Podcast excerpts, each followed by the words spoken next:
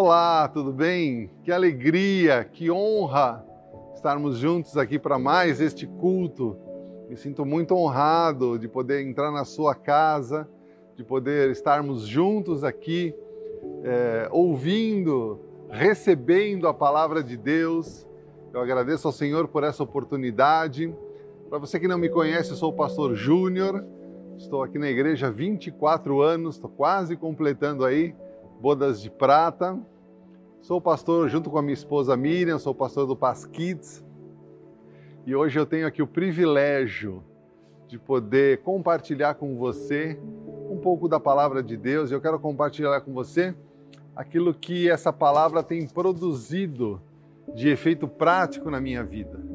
Então eu quero compartilhar com você algumas experiências, mas nesse momento eu peço que você feche os teus olhos, vamos orar. Senhor, eu te agradeço pelo privilégio, pela oportunidade de nós estarmos juntos aqui. Obrigado, Senhor, pelo, pela oportunidade de estar entrando aqui nas casas dos irmãos, pelo, pelo culto online. Obrigado, Senhor, pelo privilégio de estarmos juntos aqui, Senhor, recebendo a tua palavra. Senhor, eu abençoo a vida de cada um dos meus irmãos. Eu abençoo cada casa, cada lar. Abençoo, Senhor, a vida dos meus irmãos que a paz do Senhor inunde cada uma das conexões, das casas, Senhor. Eu te peço, vem com o teu poder e a tua unção neste dia com a tua palavra lavar, Senhor, tocar, transformar a nossa vida. Abençoa a vida de cada um dos meus irmãos em nome de Jesus. Amém. Aleluia. Queridos, eu quero falar nessa neste dia e o tema da nossa ministração é o que realmente importa no novo normal.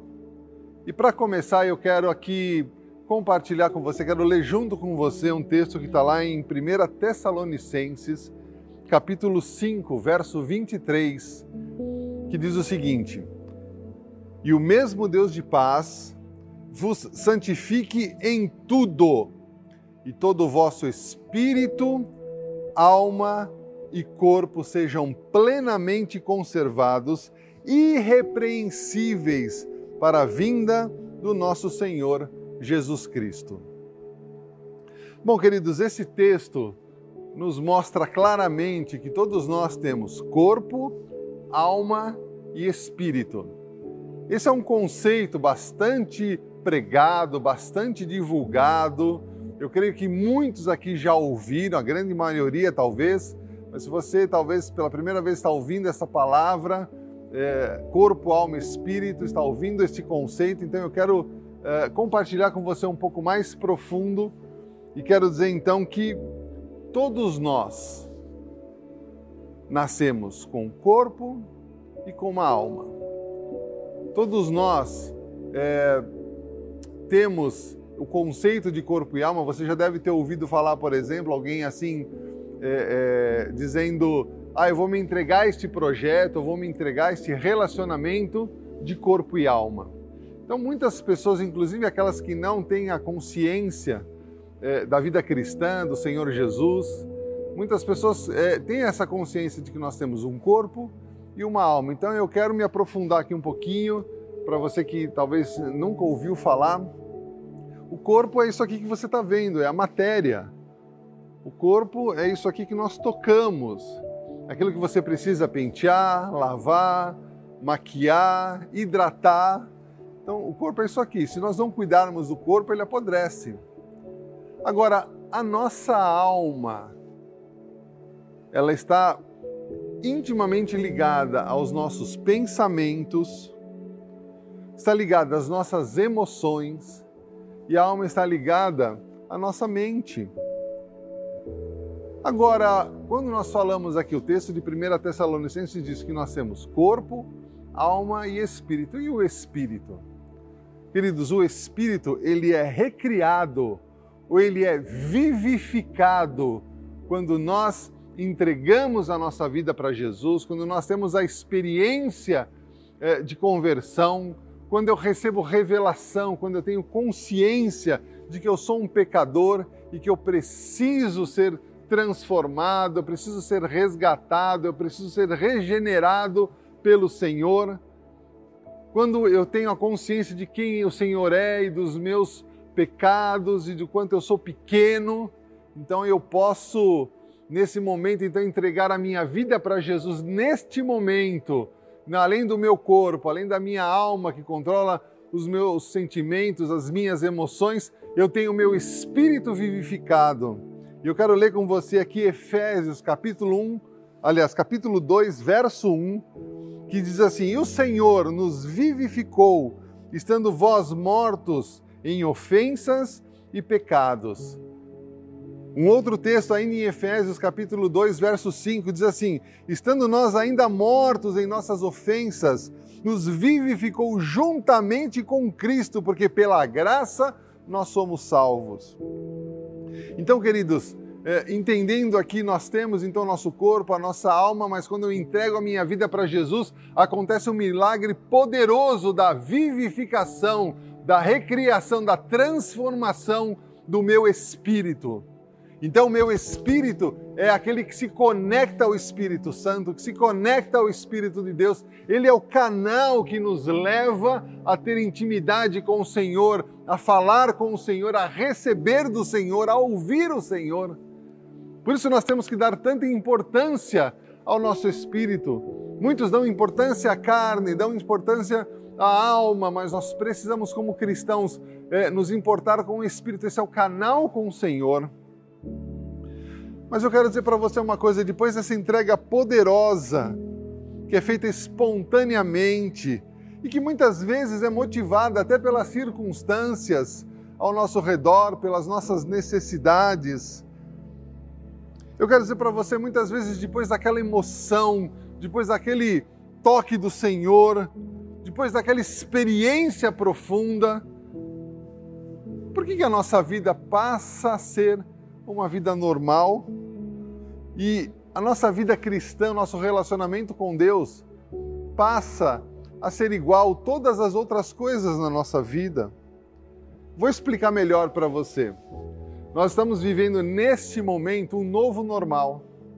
O que é esse novo normal? Nós acabamos de passar por quatro meses e meio de quase cinco meses de pandemia. Muitas pessoas morreram, estamos lutando contra a Covid-19. Então, nesse novo normal, todos nós precisamos usar a máscara, correto? Então, você, para entrar no mercado, fazer compras, para ir à farmácia, para ir ao açougue, para ir ao banco, para visitar alguém, para entrar numa loja, para andar pelas ruas, para comer num fast food, você precisa usar a sua máscara.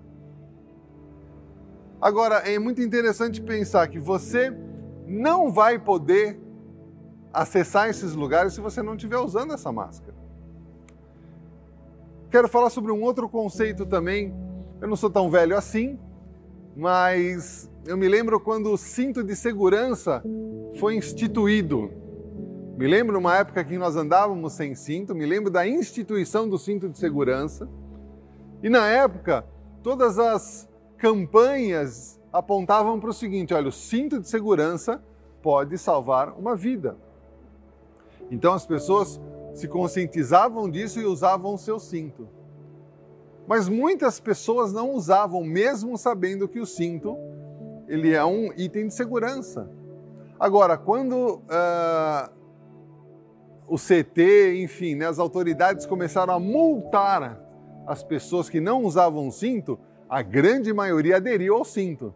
Não porque o cinto salva a vida, mas porque você vai tomar uma multa.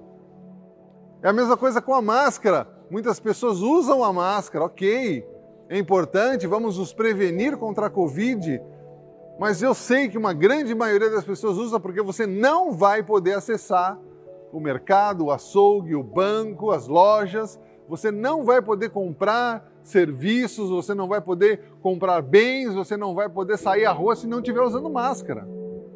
Agora eu fico imaginando se alguma autoridade disser o seguinte: olha, a máscara está liberada. Por mais que a Covid ainda exista, por mais que ainda exista o risco de contaminação, eu tenho certeza que muitas pessoas sairiam às ruas sem as máscaras. Eu creio que se as pessoas não tivessem, corressem o risco de tomar uma multa, muitas pessoas eh, não usariam cinto.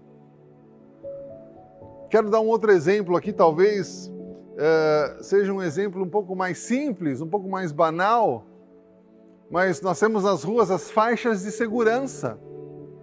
É onde os pedestres precisam atravessar e onde os carros, sabendo que ali é um lugar de pedestres, precisa parar. Agora, é, aqui em Barueri, por exemplo, né, que é a minha cidade, é, muitas vezes, olha, eu confesso que isso acontecendo muitas vezes, eu parar na faixa e alguém vir atrás e bater no meu carro. Por quê? Porque as pessoas não se conscientizaram de que a faixa é o lugar para pedestres. Por outro lado, os pedestres também, se você andar no centro de Barueri ou andar no centro das grandes cidades, você vai ver muitas pessoas atravessando as ruas fora da faixa. Agora, olha que interessante. Atravessar na faixa de segurança pode ser para nós a garantia de que nada vai acontecer, não vai acontecer nenhum acidente. Agora, muitas pessoas não usam a faixa. Por quê? Porque você não vai tomar multa, porque você não vai sofrer nenhuma sanção, você pode até sofrer um acidente. Mas muitas pessoas não vão sofrer nenhuma sanção, não vão ser multadas, não é uma regra, você não é obrigado. Imagina se tivesse um guarda ali e ele estivesse pronto para multar você né? Olha, me dá o seu RG, o seu CPF, você vai levar uma multa porque você atravessou fora da faixa. Eu tenho certeza que nós é, é, teremos uma adesão muito maior ao uso da faixa do que hoje. Agora, como ninguém vai ser multado, você corre risco, mas como ninguém vai ser multado, pode andar na rua que você vai ver uma quantidade enorme de pessoas que atravessam fora da faixa. Quero usar um exemplo mais banal ainda, talvez mais simples mas que retrata bem isso que eu estou dizendo. A máscara as pessoas usam com medo da Covid, mas também usam porque é obrigado. O cinto as pessoas usam por causa dos acidentes, na prevenção de acidentes, mas usam muito mais porque não querem tomar multa. Como no caso da faixa você não leva multa, as pessoas usam é, a faixa, mas também muitos não usam. Agora, um outro exemplo, eu quero falar sobre o fio dental. Você sabe que uh, todos nós, depois de cada, uh, de cada sessão, né, de cada alimentação, você precisa escovar os dentes. Isso garante a higiene, a saúde bucal. Agora, eu estava conversando com um dentista outro dia, ele falou: Júnior, olha, o uso do fio dental é muito mais importante do que a escovação. É lógico que você não pode usar só o fio dental ou só a escovação, você tem que usar os dois mas o fio dental aliado a uma boa escovação aumentem muito, mas muito a prevenção de doenças, a prevenção de problemas na nossa boca. Agora, eu imagino, né? Muita gente, né? Já perguntei isso inclusive para esse dentista, muita gente não usa o fio dental. Por quê? Vai terminou de almoçar, terminou de jantar, comer um lanche, precisa escovar rápido, vai trabalhar, precisa sair, tem horário, está correndo, mas se as pessoas soubessem que o fio dental, é, unido ao ato de escovar, vai prevenir em muito, mas muito a saúde bucal, os problemas com cárie e tudo mais, as pessoas usariam. Mas se você não usa, tudo bem, não tem problema. Você está lá só escovando, está né? Tá garantindo ali parte da saúde, da, da higiene bucal. Mas se você não usa o fio dental, as partículas de alimento que ficam nos dentes, que a escova não alcança começam de uma maneira devagar, mas progressiva e constante a danificar os seus dentes. E aí, quando você vai lá no dentista, você ouve, né? O dentista, olha, você precisa usar o fio dental também. Você precisa usar o fio dental junto com uma boa escovação. Mas quem usa fio dental, né? Confesso que é, eu sou o primeiro a dizer aqui, por muito tempo não usei. E todo ano no dentista, com problema, gastando dinheiro, até que eu descobri, olha, o fio dental é um aliado poderoso junto com a escovação. Mas se você não usa, aquele resíduo que a escova não pega vai destruindo os seus dentes, até que você precisa de repente ir ao dentista. Tá bom, pastor Júnior, mas que isso tem a ver com a nossa vida cristã? Quero dizer para você que tem tudo a ver. No começo, né, eu tinha um corpo, uma alma, os meus sentimentos, as minhas emoções, a minha mente controlando a minha vida, as minhas decisões, Mas quando eu encontrei com Jesus Cristo, quando eu entreguei a minha vida ao Senhor, ganhei revelação de quem Ele é, do perdão dos pecados, da minha miséria, eh, do quanto eu sou pequeno, entreguei a minha vida para Jesus, você teve ali uma experiência poderosa. E aí então você começa a falar de Jesus para os outros, você ora todos os dias, você lê a palavra, você é, enfrenta as dificuldades do dia a dia com outro ânimo mas o tempo vai passando e de repente você não ora mais, de repente você não lê tanto a Bíblia, de repente você acha que é inconveniente falar de Jesus, se posicionar, de repente você está ali se misturando com as pessoas, mesmo frequentando a igreja, frequentando os cultos, você está ali se misturando com as pessoas. E é como aquele resíduo no dente que aos poucos, sem o fio dental, vai corroendo. Então, aos poucos, nós vamos deixando de orar, vamos deixando de ler a palavra, vamos deixando de, de testemunhar a respeito do Senhor e você vai ficando fraco e diante das lutas, das dificuldades, dos problemas, você vai amolecendo, você vai é, é, deixando de lado o seu contato com os irmãos, com Jesus, você vai enfrentando os problemas de uma outra maneira e de repente você está tão fraco Quero dizer para você, Salmo 34, verso 19, diz assim: Muitas são as aflições do justo, mas o Senhor nos livra de todas. Aqui existem duas verdades. Muitas são as aflições do justo. Queridos, nós vamos ter aflições. Jesus nunca prometeu uma vida boa. Eu podia listar aqui pelo menos 20 versículos falando sobre aflições nós vamos ter sim na nossa vida cristã muitas aflições. O Senhor nunca prometeu uma vida boa, uma vida sem problema. Mas o texto continua dizendo: Mas o Senhor nos livra de todas. Então, queridos, nós precisamos saber que quando nós é, estamos conectados ao Espírito Santo, por mais que nós tenhamos lutas, nós somos fortalecidos através do jejum, da oração, da palavra. Mas quando eu deixo de amar a Jesus, quando eu deixo de testemunhar, quando eu deixo de ler, um efeito terrível vai sendo produzido dentro de mim. Você não vai levar nenhuma multa, você não vai ter nenhuma regra, nenhuma sanção. Ninguém vai dizer para você: olha, você é obrigado a ler a palavra, você é obrigado a orar mas certamente as lutas do dia a dia, se você não está conectado ao Espírito Santo, através do seu espírito vivificado, você vai entristecendo, vai enfraquecendo. E eu quero fazer um alerta aqui, irmãos, nós gastamos muito tempo com outras coisas e não gastamos tempo com o que realmente importa. O tema dessa palavra, o que realmente importa nesse novo normal. Quero dizer para você, ler a palavra, a oração, isso faz um efeito tão profundo em nós. Mas outras coisas também são importantes. Muitas vezes o relacionamento marido e mulher, eu tenho ouvido é, muitos casos e muitos é, exemplos e episódios de pessoas que se separam e têm problema porque agora estão convivendo juntos. Quer dizer, marido e mulher saíam de manhã para trabalhar, voltavam à noite, passavam a noite juntos, mas um longo período do dia não estavam juntos. Agora, porque estão juntos, estão com problema. Ué, mas se não casaram, não foi para isso? Para estar juntos? Eu tenho lá é, é, atendido pessoas com problemas com os filhos. Mas por que você não investe nos seus filhos? Por que você não gasta tempo com os seus filhos? Vai brincar de carrinho, vai brincar de casinha, vai jogar bola, senta junto, é muito mais fácil dar o celular. Mas por que você não tem realmente investido na vida da sua família? Eu quero dizer para você, hoje é tempo de mudança de mentalidade e de arrependimento. Tem um texto lá em Marcos, capítulo 9, verso 43, que diz assim: se a tua mão te escandalizar, corta fora.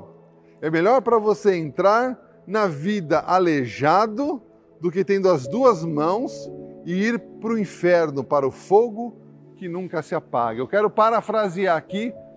É muito melhor você ir para o céu, meu irmão, sem o celular do que ir para o inferno com o iPhone. É muito melhor você gastar tempo com os seus filhos do que dar um celular para ele. É muito melhor você gastar tempo com a sua esposa, com seu marido e ter um bom relacionamento do que ficar na frente da TV. Não estou dizendo que o celular é ruim, não estou dizendo que a TV é ruim, não é nada disso. Mas eu estou dizendo que nós estamos invertendo nesse novo normal a ordem das coisas. Se nós gastássemos tempo orando e lendo a palavra, na mesma proporção que nós gastamos com outras coisas, irmãos, a nossa vida seria muito diferente. Eu quero garantir isso para você. Então eu quero dizer o que realmente importa neste tempo de pandemia, nesse novo normal Irmãos, é aquilo que vai produzir frutos eternos. Guarde isso. Nesse novo normal, nós precisamos investir a nossa vida naquilo que vai produzir frutos eternos. Agora, olha que interessante: o que produz frutos eternos não vem através de regra, de pressão, de imposição, de sanção, de multa. Você não vai levar uma multa se você não investe nos seus filhos. Você não vai receber nenhuma sanção, não existe nenhuma regra se você não ora, não lê a palavra, não investe no relacionamento marido e mulher, mas aos poucos a sua vida, os seus relacionamentos vão sendo corroídos se você não prioriza aquilo que é eterno. O nosso amor por Jesus, ele realmente importa nesses dias. O nosso amor e o nosso relacionamento com Jesus deve ser a primeira coisa que nós deveríamos é, é, cuidar, guardar, é, é, é talvez cercar. Talvez seria coisa assim que nós deveríamos preservar. Me lembrei a palavra aqui de uma maneira muito vigorosa, de uma maneira muito séria. Quero fazer uma pergunta aqui. Se você soubesse a data exata, o dia e a hora que Jesus vai voltar, e por menor que fosse a possibilidade de você não subir para o céu ou de você ir para o inferno, eu pergunto para você: será que a sua vida seria a mesma? Se você soubesse o dia e a hora que Jesus está voltando e você conseguisse tirar um extrato da sua vida, e você de repente percebesse que você está no negativo, talvez você corre o risco de não ir para o céu e o que é pior, ir para o inferno. Eu digo para você, como é que você viveria a partir de agora? Como é que seria a sua vida? Como é que seriam os seus relacionamentos? Como é que seria o seu relacionamento com a Bíblia, com a oração, com Jesus, com seus filhos, com o marido, com a esposa, com as pessoas ao seu redor? Será que nós gastaríamos sabendo disso, a mesma quantidade de horas no celular, nas redes sociais? Será que nós estaríamos interessados na opinião dos outros em vez de saber o que Jesus pensa de nós mesmos? Sabe, meu irmão, eu quero trazer um alerta aqui, mais uma vez, acho que a última vez que eu ministrei eu falei isso, não sou contra as redes sociais, não sou contra a internet, não sou contra o celular, não sou contra a TV. Pelo contrário, nós temos visto Deus fazer um milagre. O Senhor está usando a internet a nosso favor. Você, nesse momento, está me assistindo por causa da internet, por causa das redes sociais. Nós temos hoje lives de oração ao meio-dia, nós temos reunião de oração às sete e meia da manhã, nós temos reunião de oração todos os dias às nove e meia da noite, nós temos as bases de oração. Aliás, eu quero aproveitar aqui e fazer uma propaganda. Inscreva-se no Telegram nós vamos começar pelo Telegram da igreja a disparar para os irmãos muitas mensagens, é, é, versículos, é, é desafios, é, é, os links de oração. Você pode ficar conectado ao Senhor, à igreja, aos irmãos, aquilo que é eterno. Agora, será que nós temos amado a Jesus? Será que nós temos amado ao Senhor da maneira que Ele merece, da maneira que produz em nós, meus irmãos. Sabe que nós temos relacionado com Ele da maneira que produz em nós frutos eternos? Então eu quero falar aqui sobre o que realmente importa nesse novo normal. A primeira coisa, eu quero falar sobre arrependimento. O arrependimento genuíno. É claro, você deve estar pensando agora, puxa, mas a pastora Márcia já duas semanas tem falado sobre arrependimento e mudança de mente. É isso mesmo. Isso tem produzido tanto fruto. Eu estava no live ontem e eu vi tantos frutos poderosos. Irmãos, eu quero reafirmar, não vou repregar, mas eu quero reafirmar aquilo que ela já ministrou, porque esta é a palavra do momento. Eu quero declarar sobre a sua vida estas palavras poderosas. Eu quero reafirmar aquilo que Deus quer fazer com você. Então, a primeira, primeira, primeiro passo aqui, busque arrependimento genuíno. Arrependimento que gera dor, mas não traz mudança, é remorso. O arrependimento genuíno, ele traz dor, mas ele precisa trazer mudança. O arrependimento genuíno precisa trazer mudança no seu comportamento, na sua atitude, na maneira de pensar, na maneira de falar. Precisa produzir em você um retorno. Muda de direção. Porque se o arrependimento só gera dor, isso é remorso. Quantas pessoas choraram diante de um caixão dizendo: Ah, se eu tivesse falado, se eu tivesse feito. Mas eu quero dizer para você: o arrependimento genuíno ele gera dor, mas ele gera mudança. Quero desafiar você a passar pela mudança. Ah, pastor, mas eu sou assim mesmo. Não! Quero dizer para você: não! Não aceite, ah, eu sou assim mesmo. O arrependimento vai produzir mudança em você. 1 João capítulo 1, verso 6 diz assim: se nós dissermos que temos comunhão com Ele, com o Senhor, mas nós andamos em trevas, mentimos e não praticamos a verdade.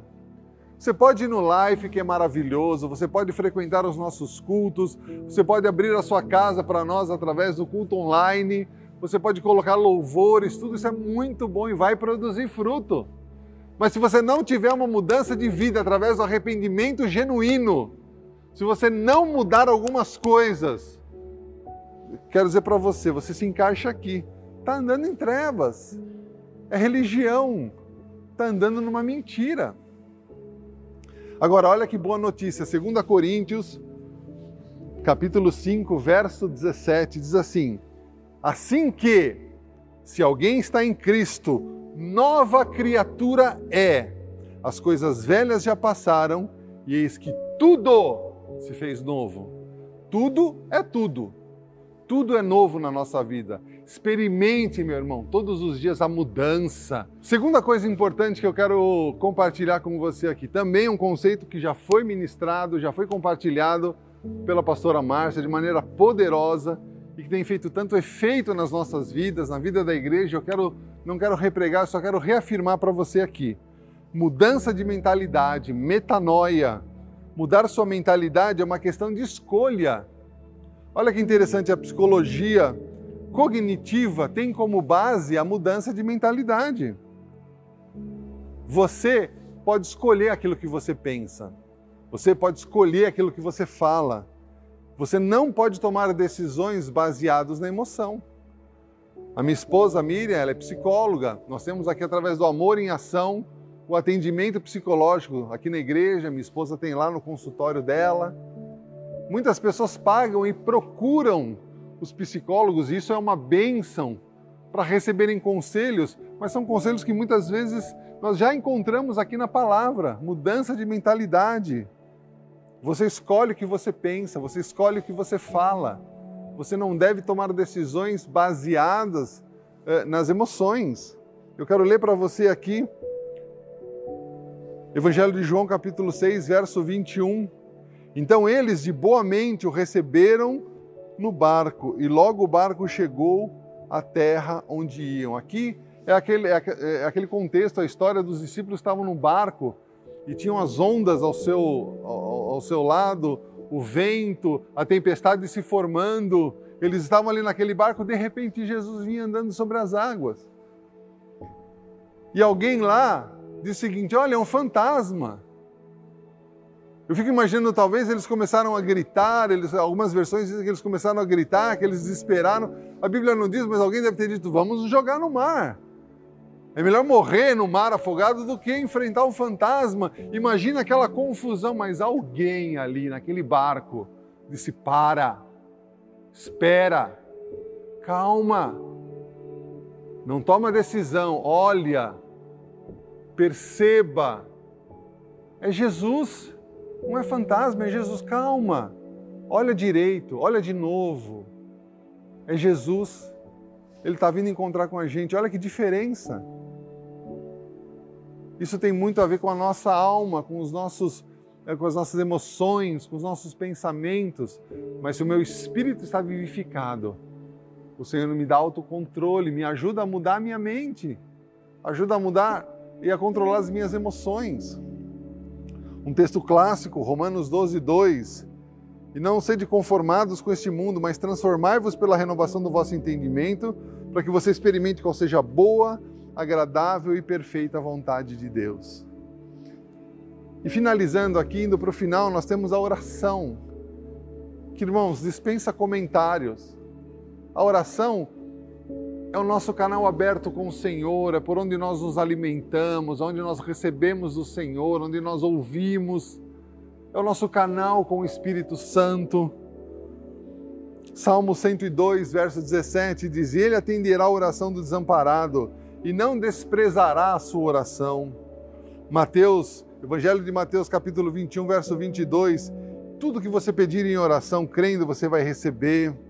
Provérbios 15, 29 diz: O Senhor está longe dos ímpios, mas a oração do justo ele vai escutar. Romanos 12, 12: Alegrai-vos na esperança, sede pacientes na tribulação, perseverar em oração. Oh, irmãos, a gente podia ler tantos versículos aqui que desafiam você a ter uma vida de oração. E essa vida de oração é como aquele fio dental que vai tirando aqueles resíduos que a escova não tirou, aquele, aqueles resíduos invisíveis que vão corroendo a sua alegria, a sua fé, a sua disposição. E eu quero finalizar falando aqui sobre a palavra de Deus, que também dispensa maiores comentários. Mas, pastor, eu não entendo nada. Eu quero dizer para você: leia, leia, leia, leia, leia a palavra. Por mais que você não entenda, a palavra é viva, ela vai transformando você, ela vai entrando e vai trazendo uma transformação profunda. Salmos capítulo 119, verso 11 diz: Escondi a tua palavra no meu coração, para quê? Para eu não pecar contra ti. Salmo 119, 105: Lâmpada para os meus pés é a tua palavra e luz para o meu caminho. João 17, 17 diz: santifica-os na verdade, a tua palavra é a verdade. Onde é que você está buscando informação, meu irmão? É na internet? É na televisão? É no jornal? São nas más notícias? A palavra do Senhor é a verdade, é tudo que nós precisamos nestes dias.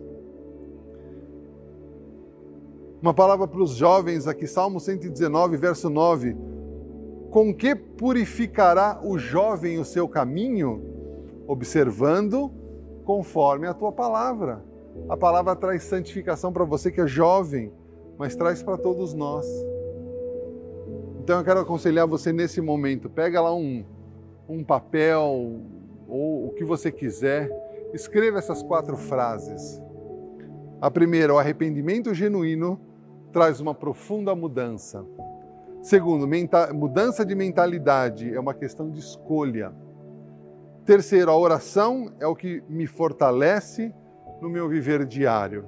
E quatro, a tua palavra é o alimento mais importante que eu preciso. Coloque essas frases em algum lugar, leia-as todos os dias, seja desafiado a mudar. Eu quero orar por você nesse momento. Gostaria que você fechasse os teus olhos.